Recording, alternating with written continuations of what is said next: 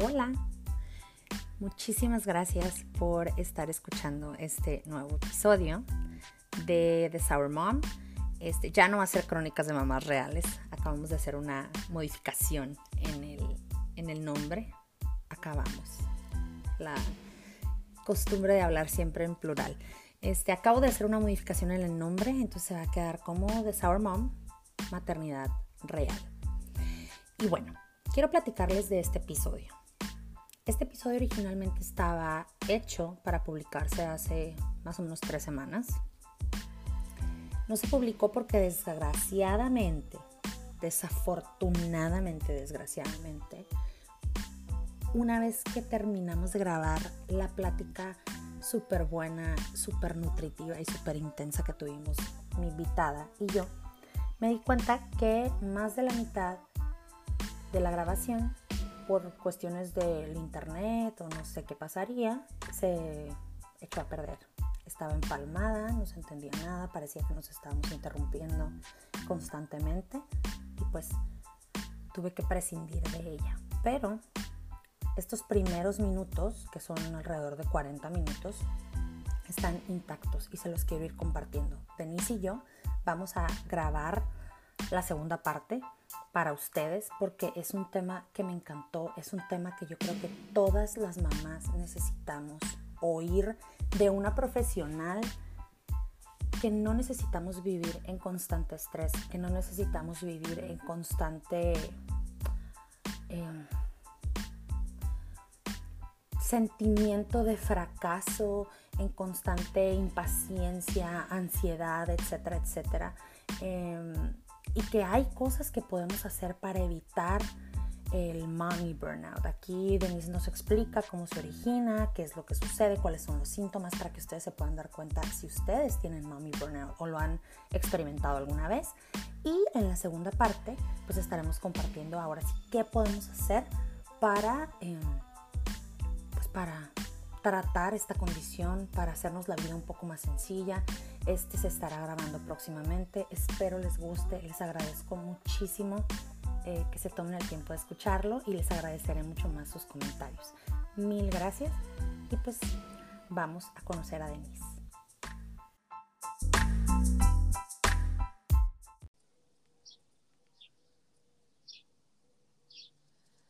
Hola, buenas tardes, bienvenidas a este nuevo episodio, que es, un episodio muy especial que tengo ganas de hacer desde hace tiempo y por fin pude coincidir con esta gran persona. ¿Se acuerdan que les platicaba en el episodio anterior?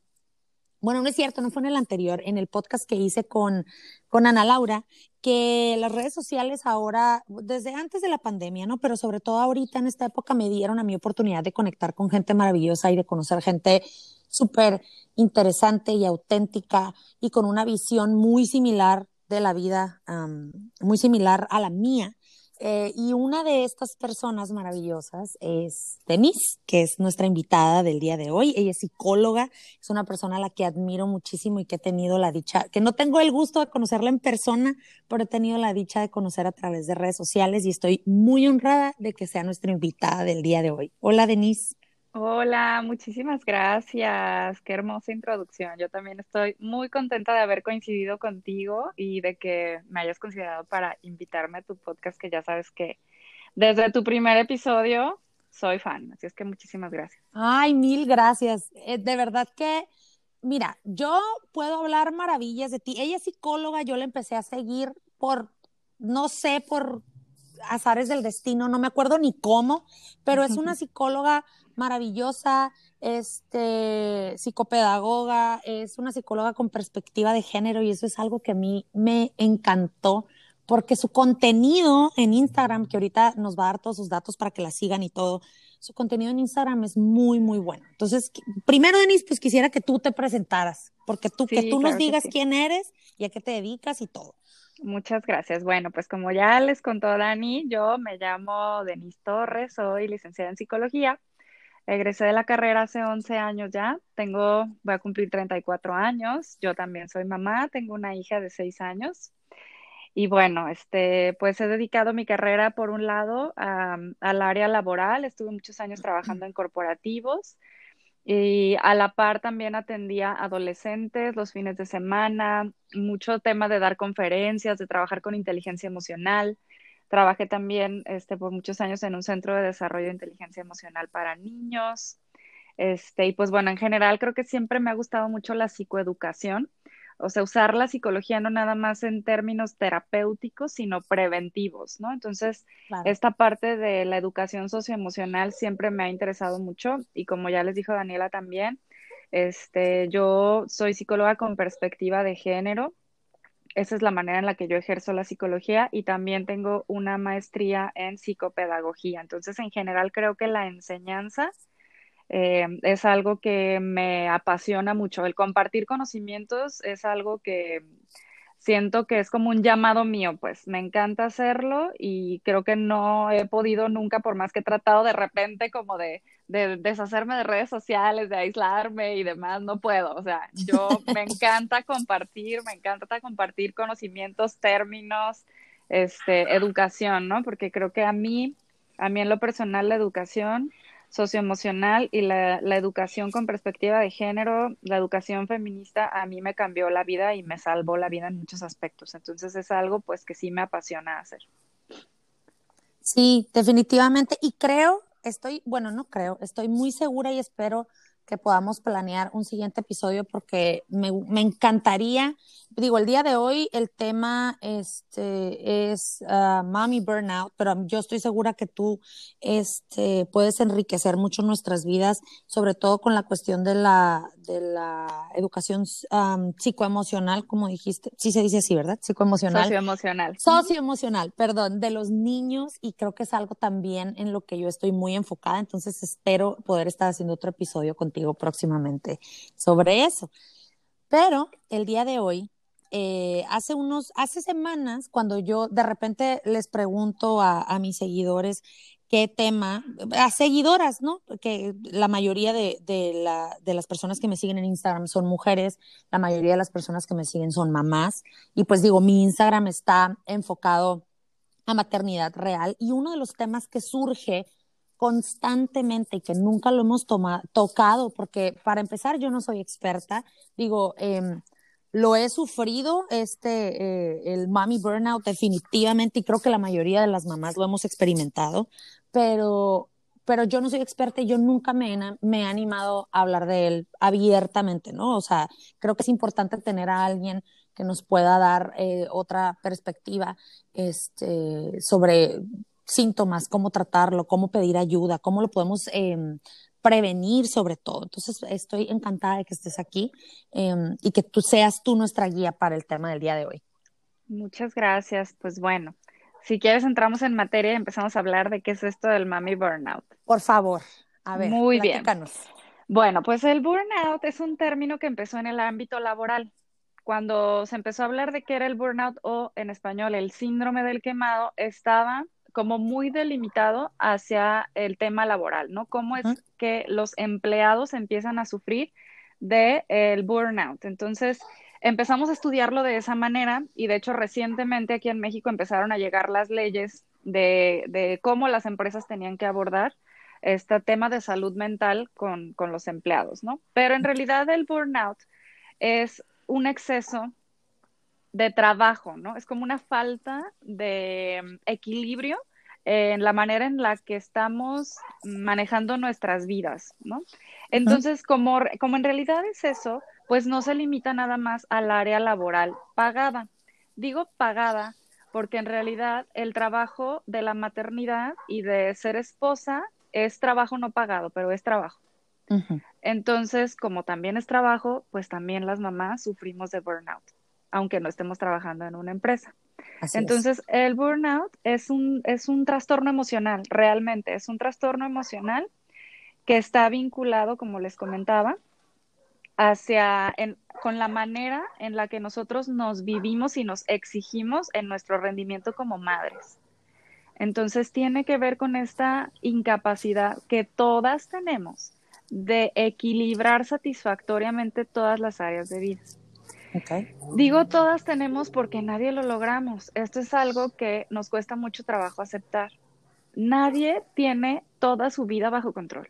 Nadie es una excelente mamá y tiene la casa perfectamente limpia en todo momento y hace de comer todo from scratch y este tiene a los niños todos limpios, impecables y guapísimos y aparte trabaja y ella está de core power este, de gimnasio, guapísima, con las uñas intactas, el cabello peinado, o sea, no, por favor, nadie lo logra, nadie. Y de buenas, y siempre eh, Y de buenas, exactamente, ¿no? Con las redes sociales preciosas, o sea, claro. imposible.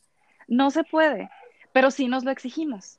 Así es. Entonces, esa exigencia es la que nos lleva al burnout. Si nosotras estuviéramos dispuestas a renunciar a algunas cosas, o sea, decir, bueno, o limpio la casa hoy o les hago el pastel de mañana a los niños from scratch, este, o atiendo a la junta que voy a tener, pero no puedo hacer todas al mismo tiempo. Si nosotras pudiéramos decir eso, no pasaríamos necesariamente por el burnout que sentimos. El problema es que sí queremos abarcarlo todo. Así es. Y sentimos como un fracaso renunciar a alguna de estas cosas. Exactamente, que ese era uno de los temas que tocaba en el episodio anterior, ¿no? De la culpa de las mamás, que fue algo que salió, o sea, con la participación de las seguidoras, fue algo muy notorio, de que es que todas nos sentimos culpables por no ser super mamás, o sea, por tener que trabajar, por aparte tener que ir al gimnasio, esos memes, ¿no? Que se ven de, este, una persona con cara de desquiciada y yo aquí tratando de hacer dieta, ser mamá, cocinar y atender juntas y es la verdad, o sea, es imposible. Así es. El querer tener todo bajo control es lo que nos lleva a esto, pues. Entonces, aparentemente, este, lo vivimos como si ese, ese fuera el precio que tenemos que pagar. Y lo tomamos como un síntoma de éxito a veces. Así o sea, como mientras más estresada estoy, más agotada estoy, quiere decir que lo estoy haciendo bien. No. Tenemos que trabajar arduamente nosotras las mujeres en separar esos dos conceptos. O sea, la maternidad no necesariamente tiene que ser así, pues, tan sufrida. Es difícil, sí, la maternidad es difícil, es pesada, efectivamente. Pero creo que sí tenemos que aprender, nosotras las mujeres, a tener actividades de autocuidado, a renunciar a ciertas cosas que no podemos hacer, o sea, vivirnos de otra forma. Así es, desafortunada. Bueno, tú que eres la especialista en esto, ¿no? Que con, en la perspectiva de género, me queda claro que esto eh, sobre todo en la maternidad versus la paternidad, digo, no sé, ahí tú me lo vas a constatar, pero es algo de lo que sufren más las mujeres. O sea, a lo mejor el burnout en, en el área laboral sí está más enfocada a los hombres, pero eh, rara vez uno ve a un papá, por ejemplo, haciéndose pedazos por, digo, y no, no estoy diciendo que no suceda, ¿no?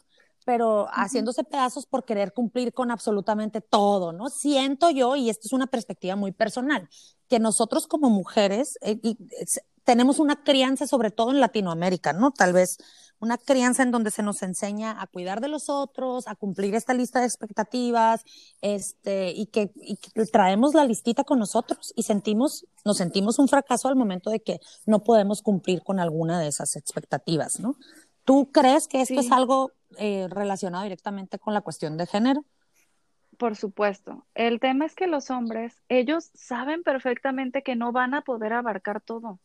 O sea, saben perfectamente que no pueden salir a chambear todo el día, generar dinero y también ejercer bien su paternidad. Y están totalmente dispuestos a renunciar a una de las dos. O sea, eso es como, bueno, pues yo soy el que trae dinero a la casa, entonces pues yo estoy consciente como hombre y como papá que no voy a poder ir a los festivales de mi hijo. Y sobre todo porque... Que no voy a poder llegar temprano a acostarlo. O sea, ellos saben que no van a poder abarcar todo eso y hacen las paces, por eso nos estresan. Exacto, y sobre todo porque socialmente para ellos no es mal visto y para una mujer sí. Así es. Entonces, ese es un peso muy grande, ¿no? También, la mujer que trabaja fuera de casa, que, que tiene a lo mejor un, un, un, trabajo de oficina pesado, con largas horas o lo que sea, invariablemente siente esta culpa, ¿no? Por no poder cumplir con todas las demás obligaciones comparado con un hombre que dice, no, pues yo no puedo. O sea. Sí, así es. ¿Sabes qué, Daniela? Algo que me gusta, no, no se habla mucho de esto, yo tampoco lo hablo mucho, este, porque no suelo hablar mucho de maternidad, en un ratito te digo por qué. Este, es que también nosotras las mujeres tenemos bien metido este chip de que los niños nos necesitan más a nosotros que a su papá. Oh, ya sé. no sabes cuántos estudios hay psicológicos que comprueban que eso es una mentira. O sea, no hay un, un solo estudio que diga, ah, sí, mira, los que tuvieron mamá la hicieron mejor que los que solo tuvieron papá, necesitan más a su mamá. No es cierto.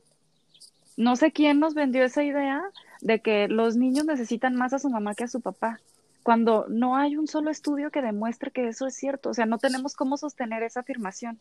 Y nos vivimos a nosotras mismas como si de verdad todo el, la salud mental y el desarrollo de nuestros hijos dependiera de nosotras nada más. Entonces nosotras tenemos que ser las fuertes y las todólogas y las que se queden con la custodia cuando nos separamos, todo.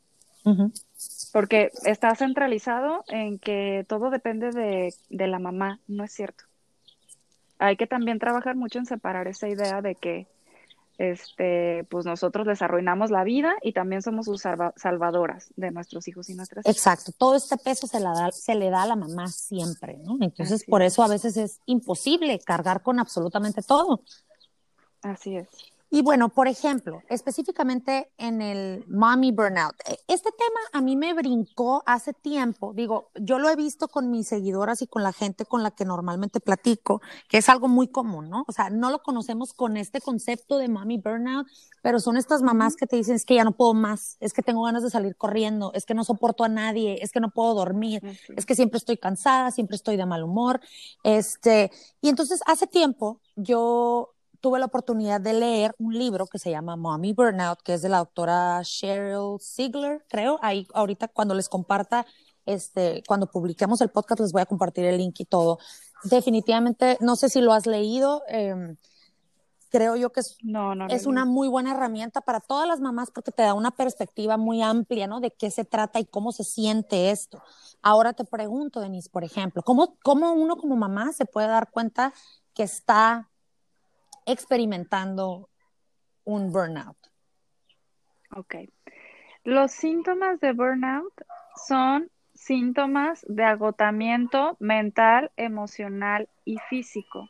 Entonces, esta incapacidad que a veces tenemos para conciliar el sueño, dolores de cabeza, ganas de llorar como de todo o involuntariamente de repente empiezo a llorar, baja autoestima, o sea, sentir yo decirme en mi diálogo interno constantemente que no lo estoy haciendo bien, que, que no la estoy armando, que no estoy pudiendo, que soy un fracaso. Eh, también, por ejemplo, los olvidos. Dios santo. No sé si les, sí, no sé si les pasa, ¿no? Que vas a la cocina y ya no te acuerdas a qué ibas. Siempre. también son, sí, son síntomas de burnout.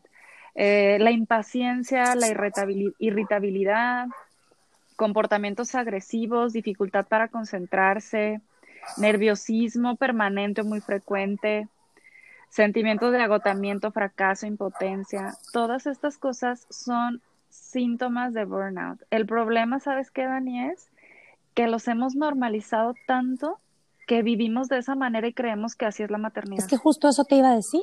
O sea, estás describiéndome a mí y a muchísimas mamás que conozco que uno ya siente, es que esto, eso es la maternidad. Siempre estar de mala, siempre estar cansada, siempre que se te olviden las cosas, siempre, y pues, oye, qué cañón. O sea, qué cañón darte cuenta que, que no tienes que vivir así. Así es.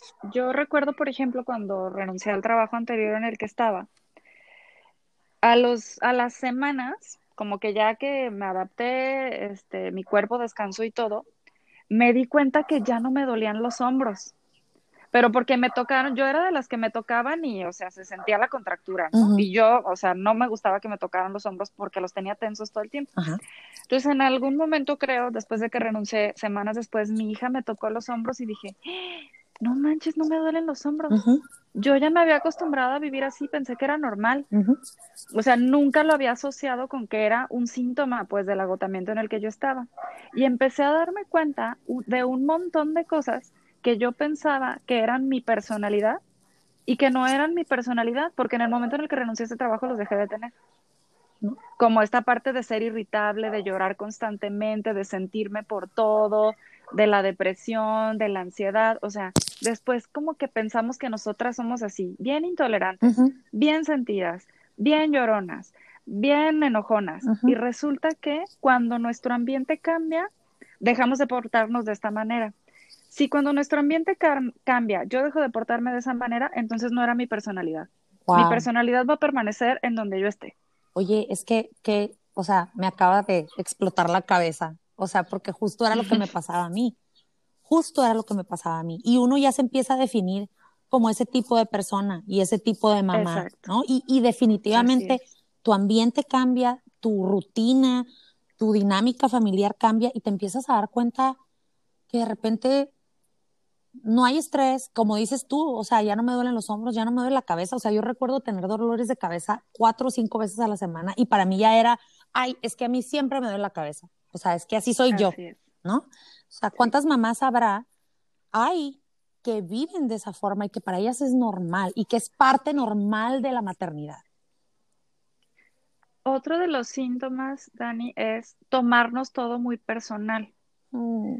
es un síntoma de salud mental, tal cual. Y lo vivimos como un rasgo de personalidad. Es que yo todo me lo tomo muy personal. Es que yo soy muy sentida.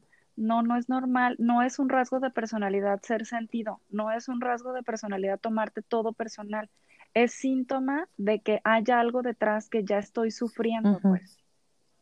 Entonces esta parte como de que todo nos pegue como un fracaso, de que ante todo nos juzguemos, de que todo nos haga llorar, de que todo nos haga sentir tristes, enojadas, ansiosas, deprimidas, son síntomas de que nuestra salud mental no está en buenas condiciones. No todo lo que me sale mal debería de deprimirme, no todo lo que me sale mal debería de hacerme pensar que soy un fracaso, no todo lo que me sale mal debería de hacerme sentir culpa, no es normal. No, definitivamente no. No, definitivamente no. Y, y, y, así vivimos. O sea, así, vivimos la maternidad, ¿no? O sea, de que todas las noches dices es que hoy y te sientes la peor mamá del mundo y sientes que tus hijos van a estar marcados de por vida. O sea, por, por cosas que pudiesen ser, o sea, insignificantes y que aparte que se pudieran evitar. O sea, eso es lo más importante. Ok, una vez. ah, perdón, dime. Dime. Te iba a decir, ¿sabes qué, Dani? Que lo peor es que ni siquiera les preguntamos a nuestros hijos qué tan buenas mamás somos. Te voy a decir a lo que quiero llegar. Yo, por ejemplo, para saber si un gerente es buen gerente o no, no le voy a ir a preguntar al gerente, le voy a preguntar a su empleado. Yo tendría que ir a preguntarle a su empleado, oye, ¿qué tan buen gerente es este señor, esta señora? Pues el empleado es el que me tiene que decir, sobre él se está ejerciendo esto. La maternidad es igual. A mí cuando me preguntan, ¿crees que eres buena mamá? No sé, eso se lo tienen que preguntar a mi hija. Yo estoy ejerciendo la maternidad sobre mi hija. Ella tendrá que decir qué tan buena mamá fui o soy.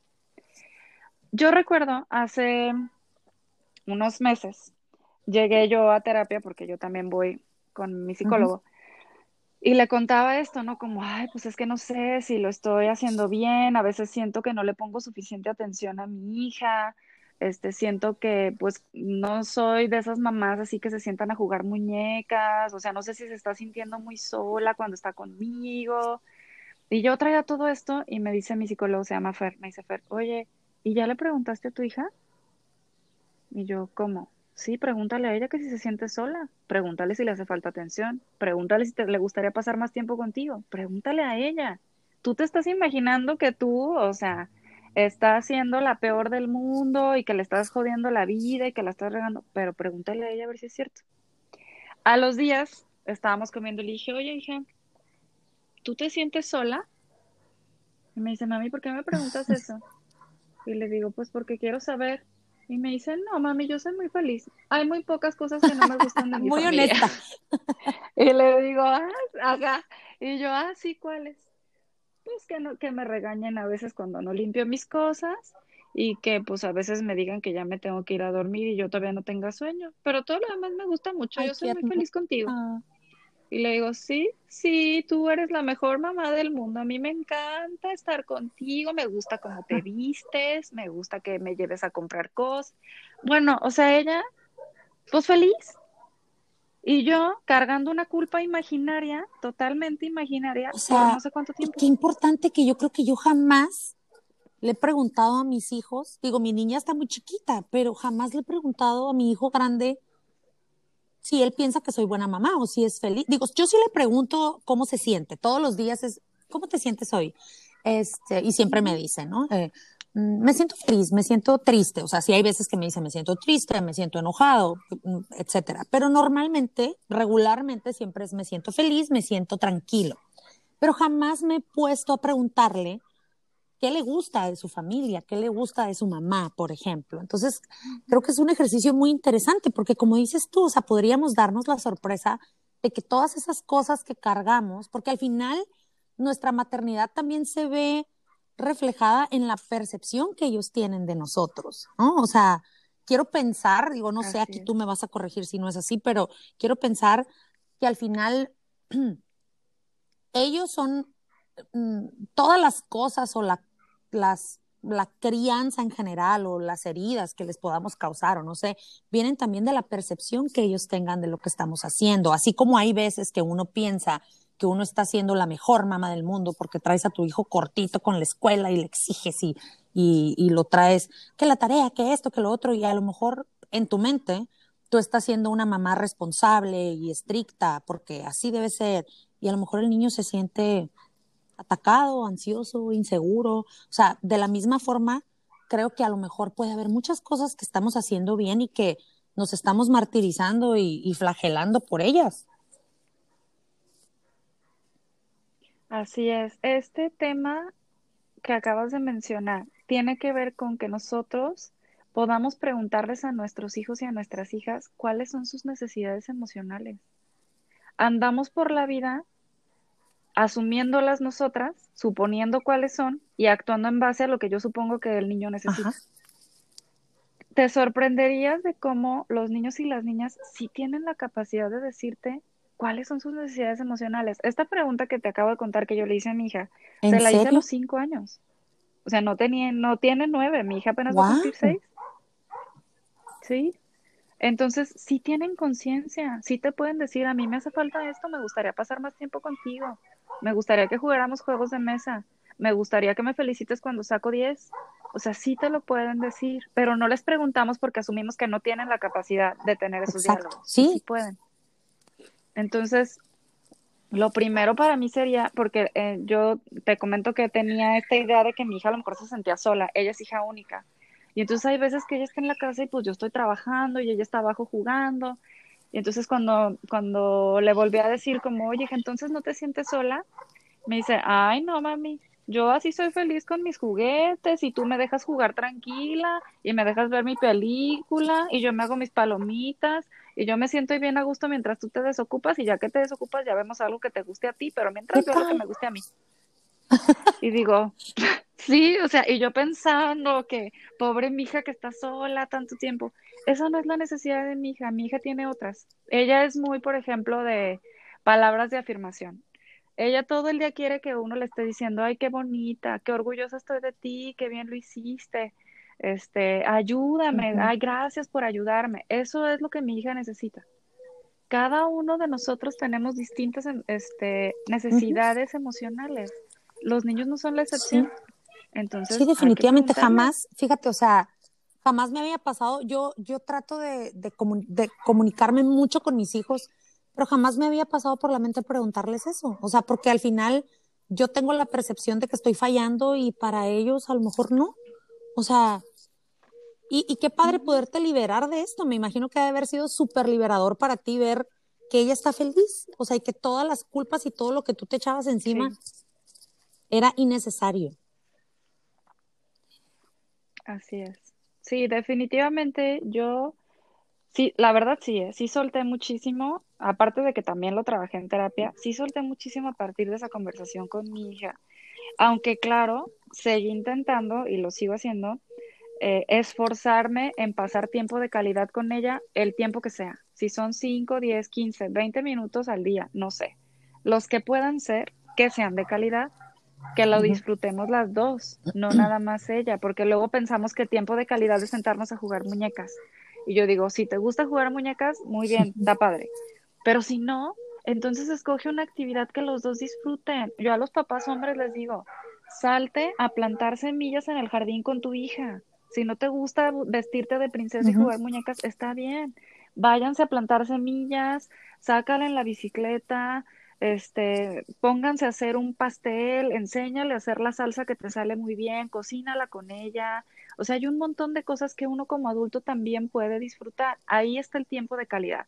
Si hago una actividad que yo no disfruto, no es tiempo de calidad, es imposible. Yo no la estoy pasando bien. Entonces tendría que ser algo que los dos o las dos. Oye, sí, qué importante, ¿eh? porque también en lo de las culpas, digo, volviendo al tema, salía mucho esto. Es que mamás se sienten culpables porque es que no me gusta jugar, o sea, no me gusta ver la misma película 20 veces, es que no me gusta, y al final te pones a pensar y dices, oye, ¿cuál es el punto de estar? Yo me imagino que hasta los niños perciben esto, ¿no? O sea, de que está su mamá sentada jugando a las muñecas con una cara de, oye, quiero que se acabe esto. O sea, y para ellos tampoco Sí. Exacto, para ellos termina no siendo satisfactorio. Qué, qué padre. Y es que uno siempre piensa en los hijos como, ay, es que tengo que hacer, como dijiste tú, ¿no? O sea, tengo que jugar con sus cosas, en sus términos, cuando ellos pueden jugar solos a eso. Lo padre es poderlos involucrar tú en tu vida, en tu rutina, a lo mejor enseñarles algo, como dijiste tú, que puedan, o compartir algo que puedan disfrutar las dos personas. Qué bonito. Fíjate que nos llevamos tarea. Espero que, que todas las que escuchen este, este episodio se lleven esa tarea. Yo me la llevo definitivamente y voy a estar compartiendo los resultados porque te lo juro que me emociona nomás, eh, me emociona nomás pensar en, en qué me va a contestar. Espero no llevarme una sorpresa y que me salga con un listón así de... Pero, es que es, es, es, muy cierto, o sea, nosotros estamos actuando sobre, digo, con base en todas las suposiciones y todas las cosas que uno cree que necesitan. Así es. Sí, pero finalmente es que subestimamos demasiado a nuestros hijos. De verdad, subestimamos muchísimo a nuestros hijos. Pensamos que porque tienen cierta edad, no pueden decirnos ciertas cosas, no saben o no saben lo que quieren o lo que les conviene.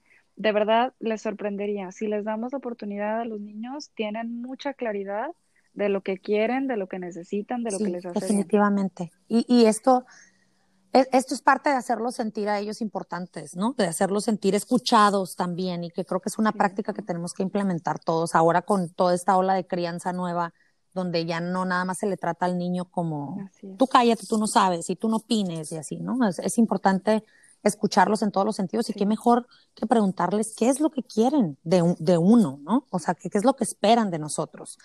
Qué bonito. Entonces, me lo voy a anotar de tarea definitivamente y espero que ustedes también. Eh, Denise, aquí, por ejemplo, ok, ya pues ya vimos que yo tengo todos los síntomas. Estoy segura que muchos de ustedes también, no siempre, pero sí es algo muy común y es algo muy constante. Desafortunadamente, y creo que ahorita con todo esto de la pandemia, esto vino como a, a concentrar todo este estrés y todo em, en, en las mamás sobre todo, ¿no? Pero, ¿qué podemos hacer? Mencionaste tú lo del autocuidado. ¿Qué podemos hacer nosotros como mamás? Para, para salir de esto, para tratar el burnout? O sea, ¿qué, ¿cuáles son tus recomendaciones? Primero que nada, es importante saber y entender que salir del estado mental y emocional de burnout toma mucho tiempo. En los países más este, evolucionados en temas de salud mental, a los empleados de empresas que tienen burnout les dan seis meses de incapacidad para salir del, estado. O sea, les dan seis meses de vas a necesitar irte de aquí, eh, hacer todo menos trabajar para que cuando regreses posiblemente ya hayas sanado. Entonces, salir del estado de burnout es un proceso. No va a pasar en un par de semanas, yo les diría, ni siquiera en un mes, pues. O sea, porque nuestro cuerpo tiene memoria. Y todas estas emociones que sentimos eh, que vienen por el mami burnout se quedan en nuestro cuerpo, o sea, tienen una carga corporal, emocional, mental importante. Entonces yo puedo, por ejemplo, si yo he pasado por estrés durante cinco años y ya, ya no está el estresor que yo tenía, no me va a dejar de doler el cuerpo solo porque ahorita ya no está el estresor mi cuerpo le va a tomar tiempo relajarse, perder esa tensión, darse cuenta que ya no hay nada por qué preocuparse. O sea, salir de ese estado de tensión toma tiempo. Con esto del burnout es lo mismo. Entonces, lo primero es hacernos conscientes de que esto es un proceso. Lo primero que yo diría que tendríamos que hacer o que podríamos hacer es aceptar que no podemos con todo. Eso es lo primero. En mi mente tiene que haber una aceptación de decir, soy incapaz de ejecutar todas estas tareas a la perfección y de tener todo esto bajo control. Soy incapaz. Yo y todas las mujeres del mundo somos incapaces. No se puede. Esa fantasía no se logra, no la logra nadie. Entonces, eso es lo primero, que de verdad nos hagamos a la idea de que eso no es un fracaso, es una realidad. Nadie podemos con todo, ni los hombres, ni las mamás de aquí, ni las de China, ni las de Francia, ni las ricas. Nadie podemos. Entonces, ese es el primer paso, como, como las adicciones. lo primero es aceptar que tengo un problema, ¿no? Entonces, aquí igual aceptar que no puedo. Eso es lo primero. Lo segundo también sería importante aprender a renunciar a algunas de las cosas que deseamos tener bajo control. Eh, por ejemplo, eh, tenemos, quiero tener una mascota, ¿no? O sea, quiero tener una mascota y ya tengo mis hijos y ya se me está complicando mucho. Ok, a lo mejor ahorita no es momento de tener una mascota no pasa nada, ya la podré tener más adelante, ahorita no. O en el tema de la limpieza, ¿no? Estamos todos aquí encerrados en la casa, en este tema de la pandemia. Entonces, o estoy en las juntas, o le ayudo a mi hija con las clases en línea, o me arreglo yo, o hago de comer, o limpio la casa, pero no puedo hacer las cinco. Entonces, ¿a cuál puedo renunciar hoy? Y de verdad decidir, pues bueno, hoy no voy a limpiar, no pasa nada hoy no puedo hacer esto. Entonces decidí de verdad aprender a renunciar a ciertas cosas que nos gustaría tener, pero que ahorita no se difícil. A mí en el, sí es difícil, pero te cambia la vida de verdad, Daniela. O sea, a mí me pasó al principio de la pandemia, llegó un momento en el que recuerdo que no quise bajar, mi casa es de dos pisos, no quería bajar porque estaba harta de ver un cochinero en mi sala y en mi comedor. Y me la pasé triste todo el día. Porque dije, estoy harta de ver mi casa así, o sea, ¿qué onda? Tanto que le invertía en que quedara bonita, decorada y demás, ¿no? Y luego dije, a ver, o sea, es imposible que estamos aquí metidos 24 horas haciendo todo aquí y que la casa esté impecable. Tengo que escoger. Entonces, o paso tiempo con mi hija, o hago de comer, o hago mis llamadas, o limpio yo decido no limpiar y entender que más adelante lo voy a poder hacer. Entonces, no pasa nada si no podemos limpiar en todo momento. Este tema que yo les decía hace unos minutos acerca de preguntarles a nuestros hijos sus necesidades emocionales, para mí esa es la prioridad, Daniela. Si mi hija a mí me dice, yo necesito tiempo de calidad contigo, mamá, y yo tengo que escoger, yo prefiero pasar tiempo de calidad con mi hija que limpiar limpiar pareciera no tener ningún efecto en mi maternidad. A mi hija le importa un bledo si la casa está limpia o sucia. Sin embargo, sí puede causar un efecto en mí y en mi hija que yo no pase tiempo con ella. Sí. Entonces, en este tema del mommy burnout hay que hacer uso inteligente y eficiente de nuestras energías. En donde sí vale la pena gastar energías. Sí, definitivamente.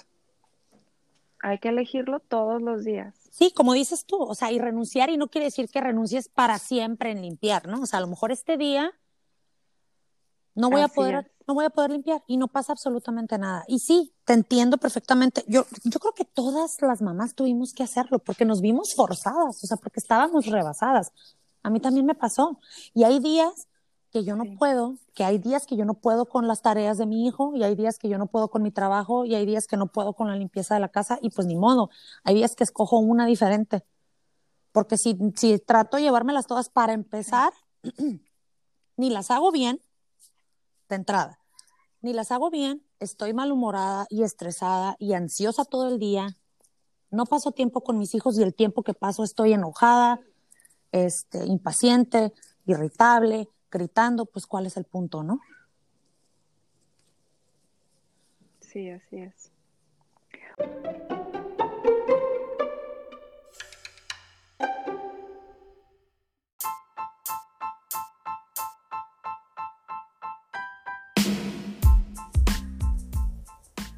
Pues como ya pudieron escuchar, estaba muy buena la plática. Esta plática va a continuar en la segunda parte de este mismo episodio de Mommy Burnout con Denise Torres. Les agradezco muchísimo su tiempo. Mil disculpas de nuevo por este percance. No se imaginan lo bueno. Fue un episodio de una hora 20 minutos en donde nos dio muchísimos tips y nos dijo qué podemos hacer, cosa que se va a estar compartiendo en la segunda parte de este mismo episodio. Les recomiendo por mientras, si ustedes creen que están experimentando mommy burnout, busquen ayuda, vayan a terapia, busquen este libro que les comenté, se los voy a estar compartiendo en mis redes sociales, se llama Mommy Burnout, creo que nada más está en inglés, voy a buscarlo en español, de la doctora Cheryl Ziegler.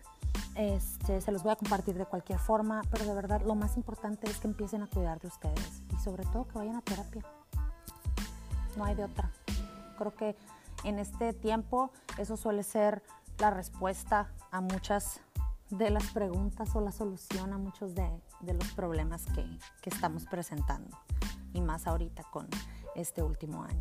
Entonces, les mando un abrazo este, en caso de que ustedes se sientan identificadas con, con algo de esto. Voy a estar compartiendo las redes sociales de Denise en mi perfil de Instagram para que si quieren contactarla, ella tiene terapia en línea también y ella con muchísimo gusto va a contestar sus preguntas y pues también obviamente ofrecerles consultas eh, a distancia. Mil gracias por su tiempo y nos escuchamos pronto. Adiós.